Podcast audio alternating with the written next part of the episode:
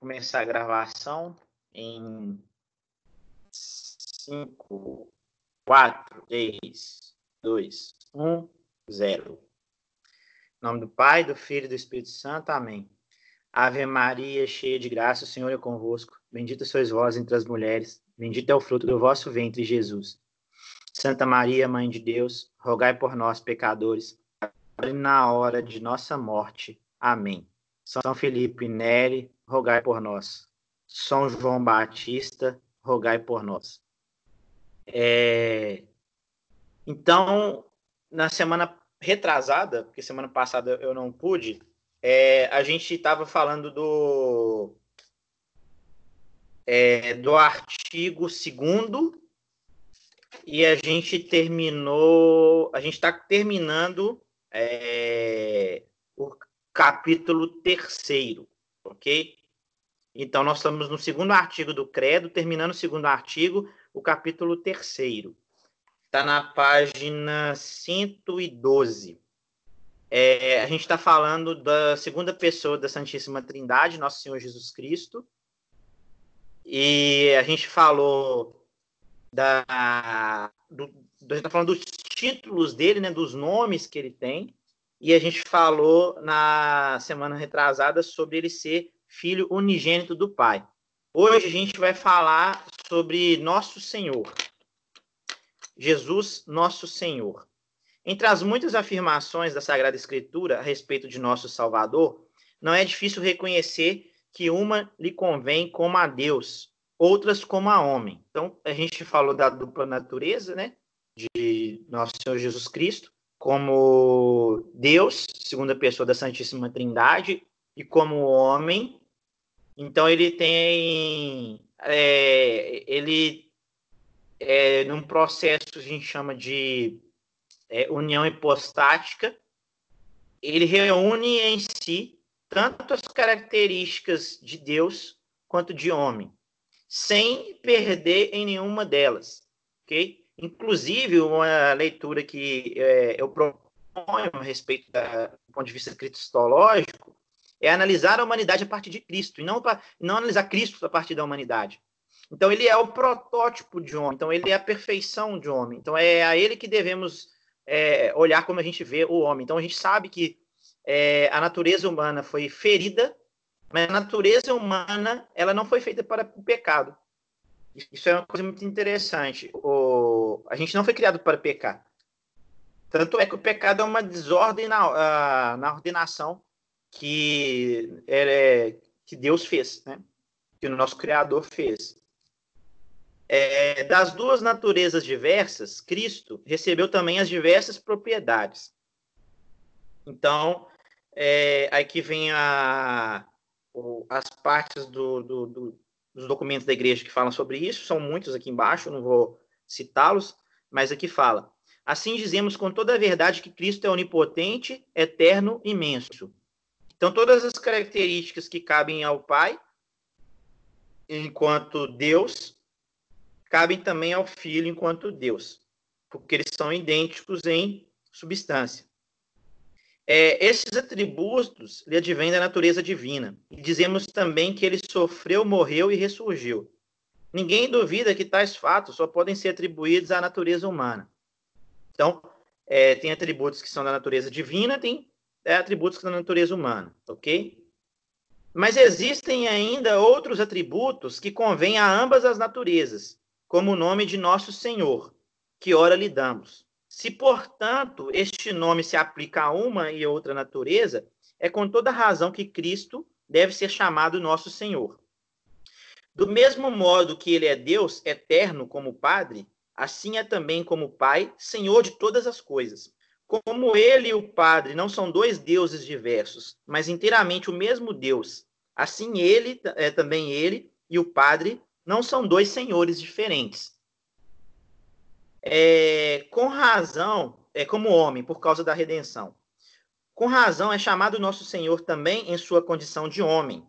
Há muitos títulos que o justificam. Em primeiro lugar, por ser nosso redentor e nos ter livrado de nossas culpas.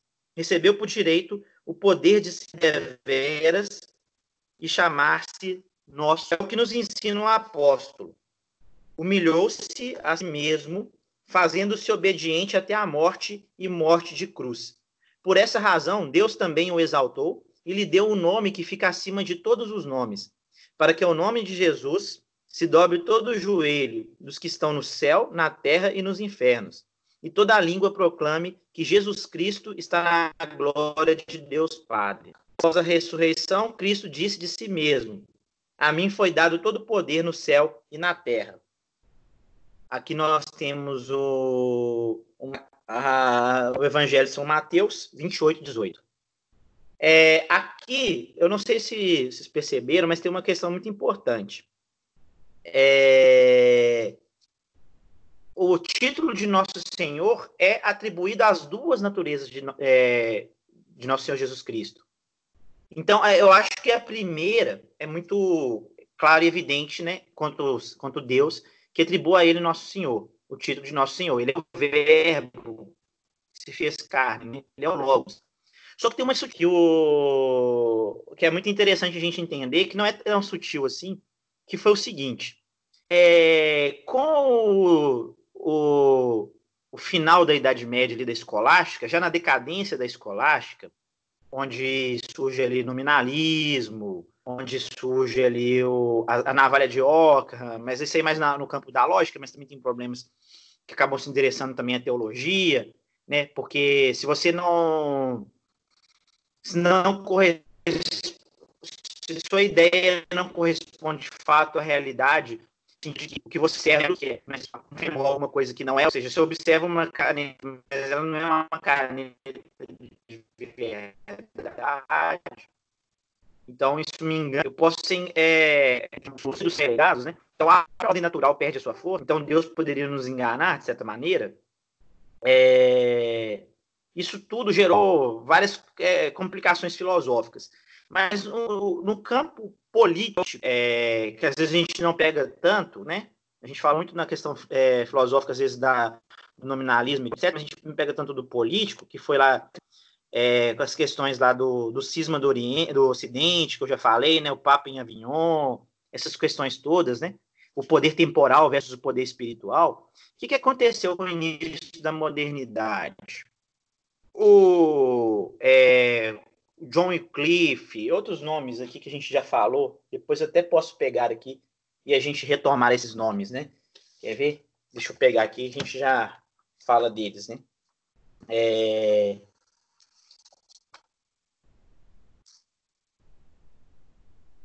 Já era o século XIV. Os, aqueles que a gente falou, né, do do pauperismo, né? Do mestre Car, né? Da centelha, da, da alma. Só lembrando, gente, que uma vez eu falei sobre a centelha, mas tem uma doutrina sobre a teoria da iluminação que é, uma, é aceitável do ponto de vista católico, tá? Que é de Santo Agostinho. Porque quando eu falei de mestre Car, isso ficou na minha cabeça, foi até bom ter lembrado, tá? Porque Santo Agostinho fala que é, Deus habita nosso íntimo, então nosso corpo é, é, é templo do Espírito Santo, então, a verdade a gente pode reconhecer reconhecendo a nós mesmos, ou seja, reconhecendo o, o Deus que habita em nós, deveria habitar se a gente é, dá abertura e dá liberdade para Deus fazer do nosso coração a sua morada. É, mas aqui os nomes que eu estava falando é, é, o Marcílio de Pádua, é, o Miguel de Cesena, que a gente falou, né? o mestre Eckhart, John Cliff, isso tudo aqui no século XIV. O que, que aconteceu depois disso? Veio Maquiavel, veio Thomas Hobbes, eu não sei se eu estou enrolando, mas se tivesse, me falam aí que, que eu coloco nos trilhos de novo. O, houve uma separação estrita, é, assim, muito, uma separação é, muito forte entre o poder temporal e o poder espiritual. Porque o que, que acontece? Né? Há uma ordenação das coisas da natureza. Então, São Tomás de Aquino fala que são três leis. São três leis.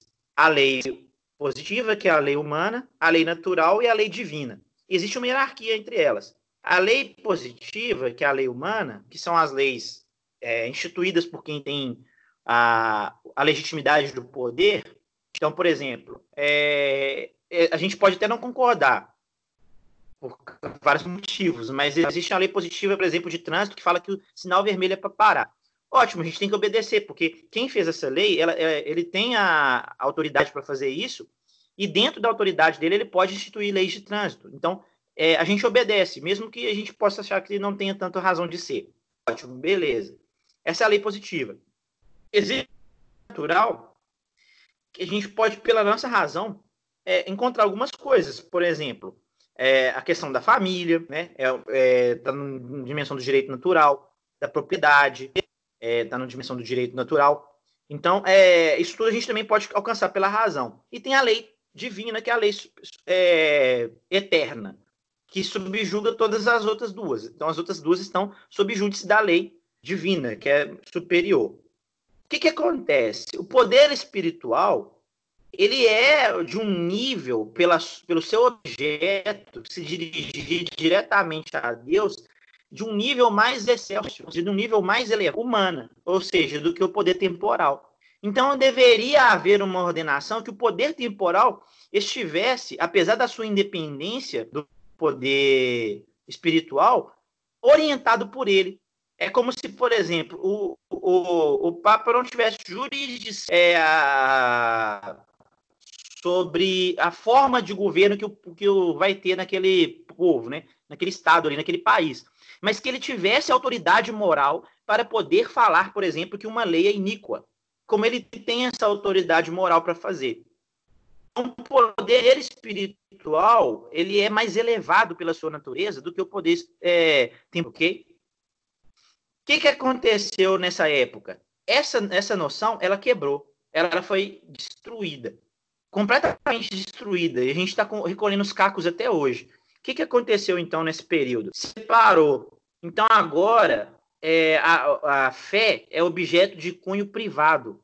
Então, a dimensão da publicidade, é, da publicidade da fé, ou seja, da fé pública, manifesta publicamente, é, é, vai perdendo a sua força e o Estado é, laico, na verdade, não é mais nem um Estado laico, é um Estado laicicista, começa a ganhar mais força. Então, o que, que acontece com o reinado de nosso Senhor Jesus Cristo? O mundo fala, a gente aceita o reinado de, é, de Deus no mundo da fantasia, que é o mundo é, que vocês acreditam no outro, no outro ser, tal, é, no céu. É assim que se fala, tá, gente? Eu estou sendo é, irônico aqui. no, é uma. É como eles pensam, né? Então vocês podem acreditar nesse Deus, rezar dentro de casa, fazer oratório dentro de sua casa e tal. Mas não queira vir falar que a gente tem que aceitar que o reinado de nosso Senhor Jesus Cristo, ou a gente nem chama de nosso Senhor, né? O reinado de Jesus Cristo, tenha que ser sobre também o poder temporal. Então separa-se a, a civilização. Então tudo que a gente vive a partir de então é consequência dessa separação é, da fé na dimensão privada da fé na dimensão pública. Então a fé agora está relegada à dimensão privada. Então, é, por que, que no, nessa época que a gente está vivendo, por exemplo, as pessoas às vezes não entendem por que, que a, a, a igreja é, tem a, literalmente abaixado a cabeça tanto para o poder temporal? porque é, esse, esse tipo de discurso ele foi aceito na, no seio da igreja, de que o poder temporal é um poder totalmente independente, um poder que deve ser respeitado plenamente dentro da sua estrutura, sem referência alguma ao poder espiritual. Então, o é, que, que, que, sobrou? O que, que sobrou no final das contas? A, a fé sobrou na dimensão privada. É cada um dentro da sua casa, no máximo você junta dentro de uma igreja, fica ali, você pode celebrar e tal, mas na hora de ir para a dimensão pública, para o espaço da polis, né, da cidade, dos debates e tal, isso tem que ficar na sua casa e pronto. Você não pode usar como um argumento. Você não pode é, recorrer a isso. Então, Jesus, é, Jesus Cristo, como eles falam, é da esfera privada. E o que, que, a igreja fez? É, o Papa Pio XI, em 1925, instituiu a festa de Cristo Rei, que é na última semana de outubro no nosso calendário tridentino. E no rito novo é no último, na última, no último domingo do ano. É a festa de Cristo Rei. Eu vou pegar aqui do missal, eu tinha separado, mas eu acho que eu tirei a, a página, mas eu acho rapidinho aqui. É, é a festa no último domingo de outubro, a festa de Cristo Rei. Por que, que foi necessário fazer essa festa? Para é, re, ressaltar de forma clara e determinada para a igreja toda e a, o reinado de nosso Senhor é também um reinado social de nosso Senhor. Ele reina sobre nós inteiramente. Não é só na dimensão espiritual, mas também na dimensão temporal. As, as nossas ações elas devem estar dirigidas para nosso Senhor em toda a sua inteireza. Então, também nos negócios do mundo, a gente deve, é, a gente deve orientar pelas coisas do alto. Então, olha como é que foi a questão da festa, né? instituição da festa, está no missal. É, instituindo a festa de Cristo Rei, o Papa Pio XI quis proclamar solenemente a realeza social de nosso Senhor Jesus Cristo sobre o mundo, das almas e das consciências, das inteligências e das vontades, Cristo é também o rei das famílias e das cidades, dos povos e das nações, o rei de todo o universo, como Pio XI demonstrou na encíclica Quas Prima, de 11 de dezembro de 1925. O laicismo é a negação radical desta realeza de Cristo, organizando a vida social como se Deus não existisse. Leva à apostasia das massas conduz a sociedade à ruína. Então, é, essa festa, ela é um pouco, ela demora um pouco a ser feita, se a gente for olhar aqui pelo catecismo, porque é, é, é o, o, processo de, de, destruição da civilização baseada em, é, nos ensinamentos de nosso Senhor Jesus Cristo também é um processo, né? Então, a afirmação desse reinado de nosso Senhor Jesus Cristo, que eu queria deixar bem claro hoje, é um reinado social também. Não é só um reinado espiritual, não é, é o reinado somente na vida privada. É um reinado que deve ser público. E aí pode gerar paz social e pode gerar é, uma sociedade mais. É, eu, eu, vou usar o termo próspero, mas não, não, me, não me entendam no sentido da prosperidade calvinista, tá? É, mas era um parênteses que eu queria fazer isso aí para gente. É... Em segundo lugar, é chamado Senhor também, volta aqui ao texto do catecismo, né? É... Porque reúne numa só pessoa duas naturezas, a divina e a humana. Ainda que Cristo por nós não morrera, contudo, essa admirável união lhe teria merecido o título de soberano Senhor de todas as coisas criadas, em particular dos fiéis que lhe prestam obediência e que o servem com maior afeto de seu coração. Então, ainda que ele não tivesse é, é, feito todo o processo de redenção, né? É, a encarnação é, não, é, é, é, bem específica da história, né? Ele encarna no tempo histórico definido, mas eu falo do processo todo de morte, ressurreição, paixão, morte e ressurreição. Ainda que isso não tivesse acontecido, ele mereceria o título de Senhor pela sua é, natureza mesmo como homem e Deus. É, como, como nos resta ainda dizer, o pároco inculcará aos fiéis que, levando nós de Cristo o nome de cristãos, não podemos ignorar os imensos benefícios de que ele nos cumulou. Máxime a bondade com que, pela luz da fé, nos fez conhecer todos esses mistérios. Convém, pois, e força é repeti-lo, que nós, com maior obrigação que os outros mortais, para sempre, façamos entrega e consagração de nós mesmos a nosso Senhor e Redentor, na qualidade de escravos totalmente seus. Na verdade, assim o prometemos à porta da igreja, quando recebíamos a iniciação do batismo. É, ali declaramos que renunciávamos a Satanás e ao mundo para nos consagrarmos inteiramente a Jesus Cristo. Mas, desde, é, desde que, para entrar na milícia cristã, nos entregamos a nosso Senhor por tão santo e solene compromisso, que castigo não mereceríamos se, depois de entrar no grêmio da igreja, depois de conhecer a vontade e os preceitos de Deus, depois de receber a graça dos sacramentos, fôssemos viver segundo as leis e as normas do mundo e do demônio, como se no dia do batismo nos houvéramos alistado no serviço do mundo e do demônio, que não de Cristo, nosso Senhor e Redentor. Aqui vem aquela questão né, do chamado cristão batizado para a é, para entrar numa milícia celeste. Né? É, tem a, a igreja é, triunfante, a igreja militante e a igreja padecente. Nós somos a igreja militante. Então a gente tem que militar nas, é, nas ordens de Nosso Senhor, assim, no, no fronte mesmo de batalha contra o pecado. É, para a queda tem o, temos os sacramentos, né? O, a confissão, tem a, a, nós temos a comunhão, né? nós, temos os sacramentos para nos manter firmes. Então, é, é, é pior para quem sabe e que tem isso, é, digamos assim, não reconhecer mais do que para quem foi permaneceu ignorante, ok? Nesse sentido é a mas é, vamos voltar aqui. Em vista de tanto amor e benignidade para conosco, que coração se não sentiria abrasado de amor por tão grande Senhor? Apesar de nos ter é, debaixo de seu poder e domínio, servos que somos, remidos pelo seu sangue, nos ama com tais extremos que já não nos chama de servos, mas de amigos e irmãos. Esta é, sem dúvida, a mais justa e talvez a mais forte de todas as razões, porque devemos, para todo sempre, reconhecê-lo, venerá-lo e servi-lo como nosso Senhor.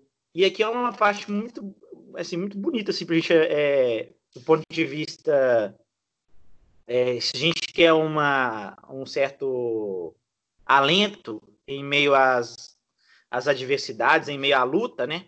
Aquele momento de refrescar, de tomar uma água, que nosso Senhor merece esse título por vários motivos, por todos os motivos. É... Mas ele merece, mais isso pela forma como ele nos trata, com amor. Então, por mais que a gente seja indigno, ele nos trata com dignidade. Então, isso é de uma nobreza tal que o eleva acima de tudo. Porque ele não precisava disso, mas ele fez. Então, é, é esse tipo de tratamento de, de, de nobreza e de é, elevação da nossa indignidade a uma dignidade é, tão elevada como de filho de Deus, isso já em si é merecedor de todas as honras a ele. É, então é, é, é, algo assim de impressionante como a gente participa desse mistério, né? É, como que a gente participa? Pelo batismo. Capítulo 4, terceiro artigo do símbolo, o qual foi concebido do Espírito Santo, nasceu de Maria Virgem.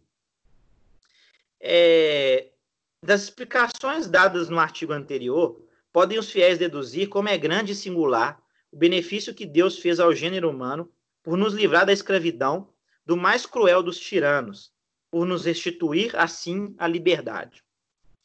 Mas pensando no plano e nos meios que Deus quis empregar para a nossa libertação, nada podemos conceber de mais grandioso nem de mais brilhante do que a bondade e munificência de Deus para conosco.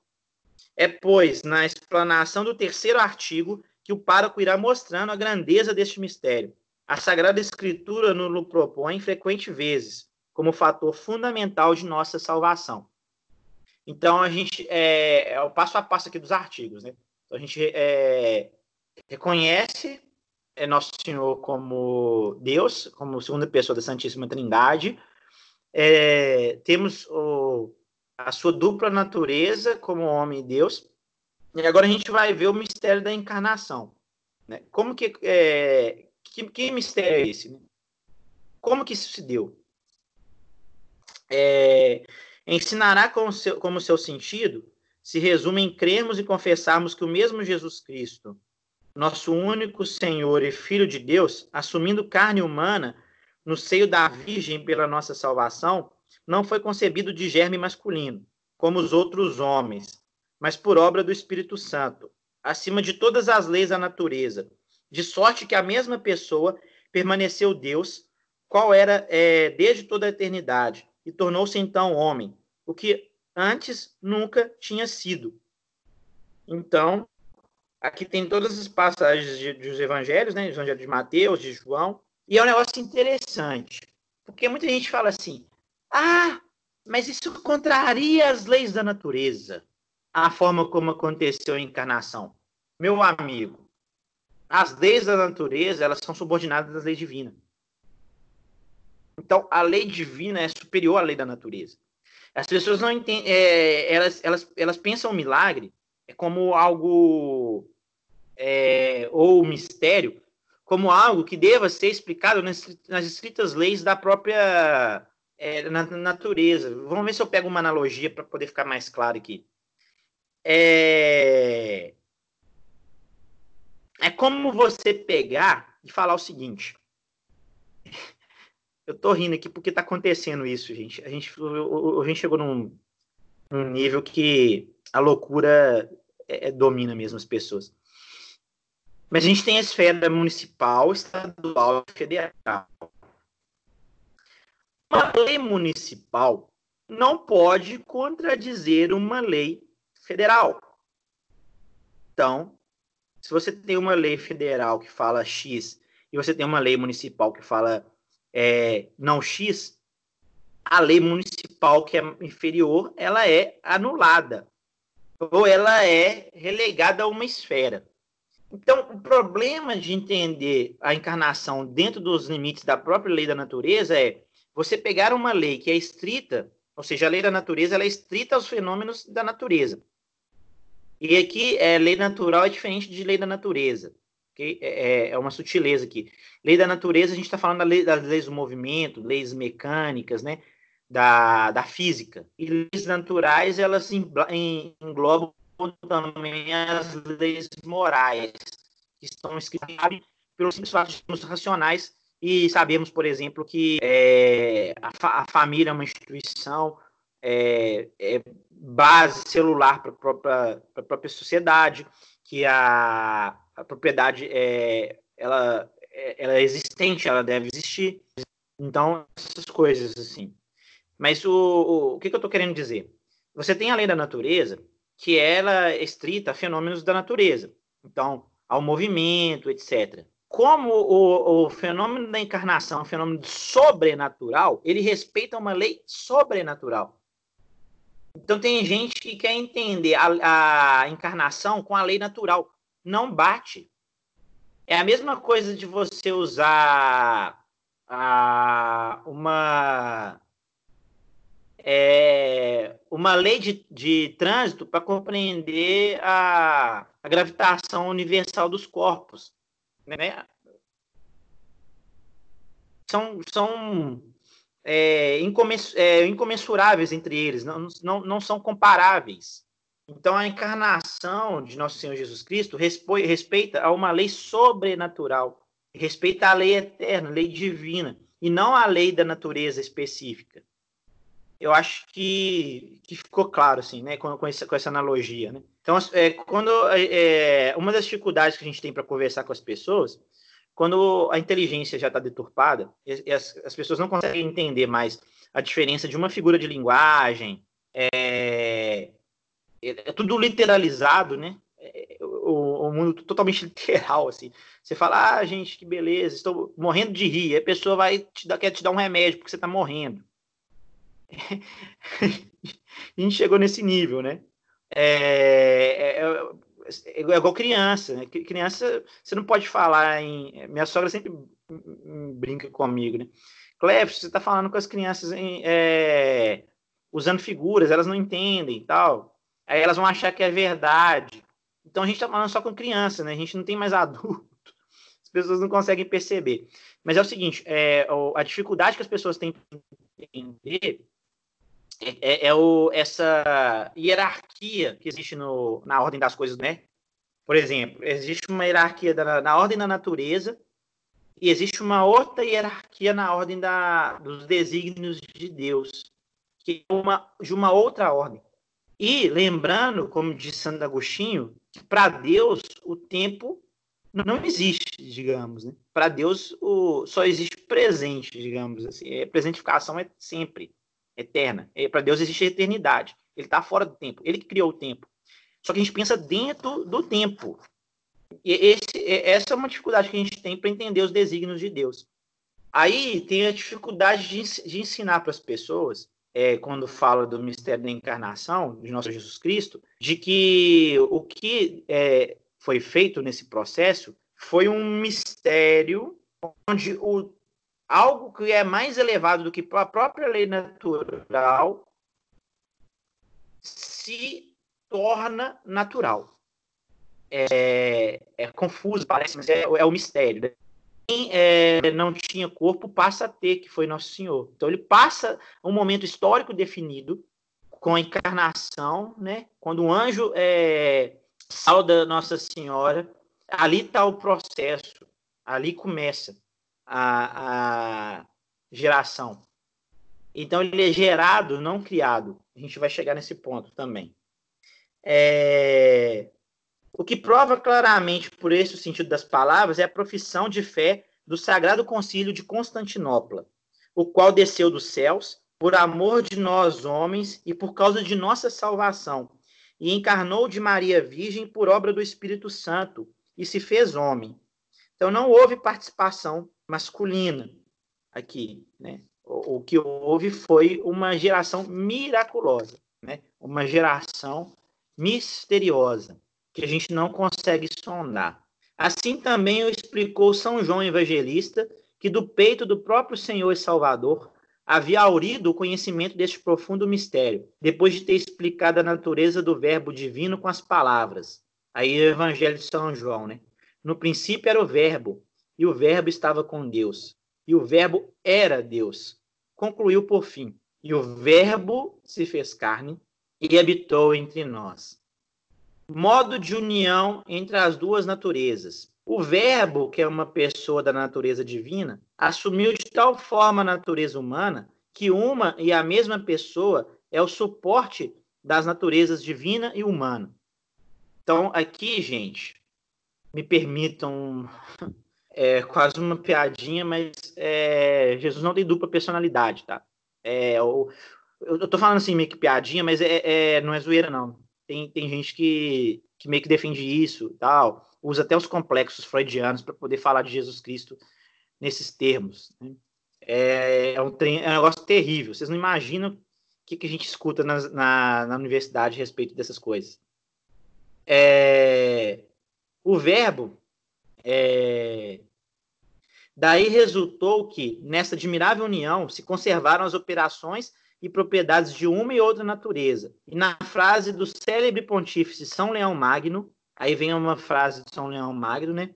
Nem a glória da natureza superior destruiu a inferior, nem a elevação da natureza inferior diminuiu a dignidade da superior. Olha que coisa mais, mais bela, né? São, é, São Leão Magno falou. A, é, elevou-se a natureza humana de Nosso Senhor e rebaixou-se a natureza divina sem perder a sua dignidade. É aquela, aquela questão, é, é a divisão que multiplica. Então não perde, só ganha. É um negócio impressionante, maravilhoso isso, né? São as, as metáforas que se usa é, é para poder explicar essa, esse mistério tão grande e insondável, né? Sendo essencial explicar bem as noções, o pároco ensinará as seguintes particularidades. Quando dizemos que o Filho foi concebido por obra do Espírito Santo, não afirmamos que esta pessoa da Santíssima Trindade consumou sozinha o mistério da encarnação. Ainda que só o Filho assumiu a natureza humana, nem por isso deixaram de ser autoras desse mistério todas as três pessoas da Santíssima Trindade: o Padre, o Filho e o Espírito Santo. Então há uma participação integral de Deus na, no processo de encarnação. Okay? É obra comum das três pessoas da, da Santíssima Trindade. Em geral, devemos ter como norma de fé cristã tudo que Deus opera fora de si nas coisas criadas é obra comum das três pessoas. Uma não opera mais do que as outras, nenhuma sem as outras. Então, a operação externa de criação, então, por exemplo, criou o mundo. A gente a, atribui como uma, como algo, como obra do Pai, mas é obra do Pai, do Filho e do Espírito Santo, a criação do mundo. A obra da encarnação é também das três pessoas da Santíssima Trindade, porque eles operam em é, unidade. É, é, é, é essa, essa, é a força do, do mistério. Eles operam em unidade, okay? as pessoas da, da Santíssima Trindade. Operam como se, como se um fossem, como de fato são. Tudo, porém, ó, a única coisa que. Só um minutinho, perdão, perdi. A única coisa que não pode ser comum a todas as pessoas é o modo de proceder uma da outra. São as especificidades, né? Com efeito, só o Filho é gerado pelo Padre, o Espírito Santo procede do Padre e do Filho. Tudo, porém, o que operam para fora é obra comum das três pessoas, sem diferença alguma. A operação pertence à encarnação do Filho de Deus. Apesar disso, a Sagrada Escritura costuma, das coisas que são comuns às três pessoas, atribuir uma a essas pessoas, outras àquela, como, por exemplo, ao Padre o supremo poder sobre todas as coisas, ao Filho a sabedoria e o amor ao Espírito Santo. Como o mistério da encarnação de Deus nos revela a singular e imensa benignidade de Deus para conosco, é por esse motivo que, de modo particular, atribuímos essa operação ao Espírito Santo. Então, a gente, é, a operação ela é, ela é da, é Santíssima Trindade como um todo, de, nosso, de Deus, nosso Senhor, é, e particularmente, é, a gente atribui a uma das pessoas aquela característica que lhe é mais própria. Por exemplo, o amor do Espírito Santo. Então, se é concebido pelo amor, é pela, por obra do Espírito Santo que foi feito. Ok? É, mas é, acho que vou ficar por aqui, porque já são 37 minutos de gravação. E agora vai falar da união hipostática. Então, acho que é, é melhor falar mais especificamente depois. Então, era isso a respeito do, do que eu queria dizer hoje, mas lembrar essa questão que o título de Nosso Senhor é atribuído também à, à humanidade de, de Jesus Cristo, o que foi completamente anulado na mente das pessoas hoje. Né? Então, é, na, própria igreja você vê a gente falando assim, não, mas você tem que ver. Quando vem esse tem que ver, já a gente até rupia os cabelos, já, já fica até oriçado, né?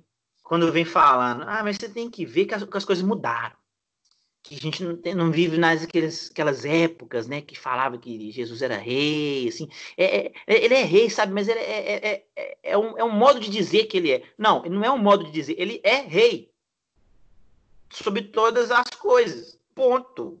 Não tem subterfúgio, não tem vírgula, não tem parágrafo, não tem travessão. Jesus Cristo é rei do universo, nosso Senhor se a gente concede abertura, infelizmente, é, é claro que para algumas mentes isso não vai entrar de jeito nenhum, porque já estão anestesiadas e tal, é difícil você chegar, né?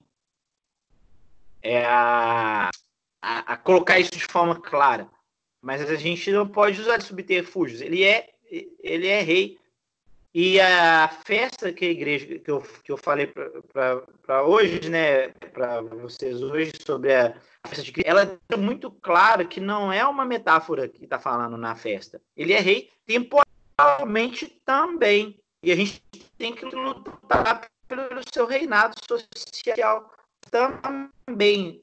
E lutar por seu reinado nas leis. O, pro, é, o problema é que a gente fica um pouco atado com isso, né? Como a gente vai lutar com isso nas leis, sendo que, é, infelizmente, o próprio clero às vezes não, não tem muita preocupação com isso, e cede ao mundo. Né? Esse é um problema que a gente tem né, que lidar. Mas isso é para a gente, né? É um problema nosso, não é um problema terceirizado. Mas é isso daí. É... Pode abrir os microfones se quiserem.